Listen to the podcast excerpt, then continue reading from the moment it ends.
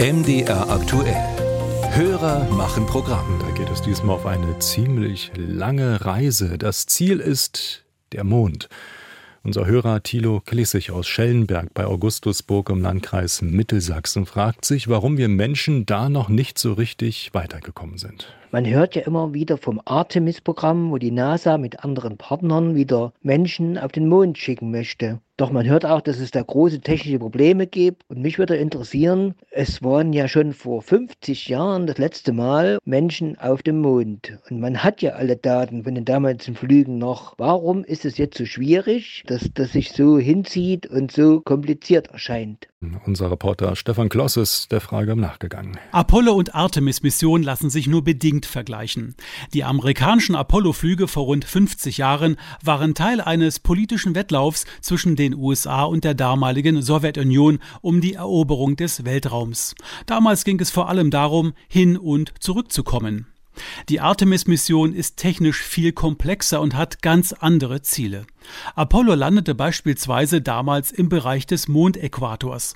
Bei Artemis orientiert sich die Landung an anderen Erfordernissen und sei viel schwieriger, so Nico Dettmann aus dem Direktorat Bemannte und robotische Raumfahrt bei der ESA, der Europäischen Raumfahrtagentur. Heute wissen wir, dass die Südpolregion deutlich interessanter ist, weil äh, wir wissen, dass dort äh, Wasser in den Kratern zu finden ist. Wasser kann eine wichtige Ressource sein für spätere Mondexploration. Komplexer ist es, im Südpol zu landen. Das heißt, wir brauchen heute Systeme, die die Oberfläche genau erkennen können.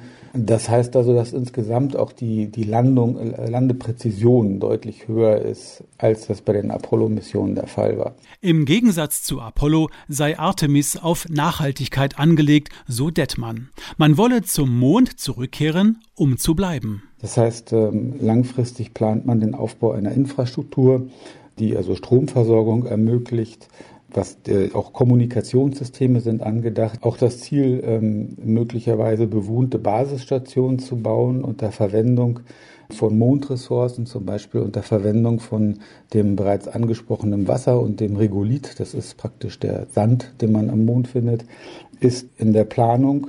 Also man sieht, ähm, dass ähm, die, die Rahmenbedingungen und auch die Planung, was die Ziele betrifft, ähm, unter ganz anderen Prämissen besteht, als das bei der Apollo-Mission äh, der Fall war.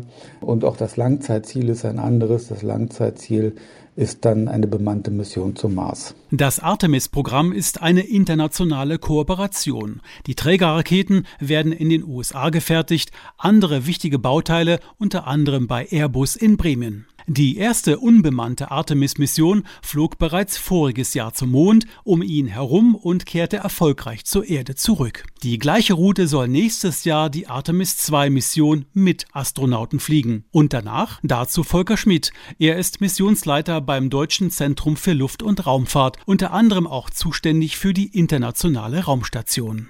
Und mit Artemis 3 soll dann, sage ich jetzt so einfach mal so im, im Jahr 2027, 28, eine genaue Zeit lässt sich hier nicht geben. Aber so in der Größenordnung könnte man sich dann eine direkte Mondlandung vorstellen. Aber vorher, so die Planung, soll eine kleine Raumstation aufgebaut werden, die regelmäßig um den Mond kreist und die als Umstiegsknoten dienen soll für Astronauten auf dem Weg von der Erde zum Mond.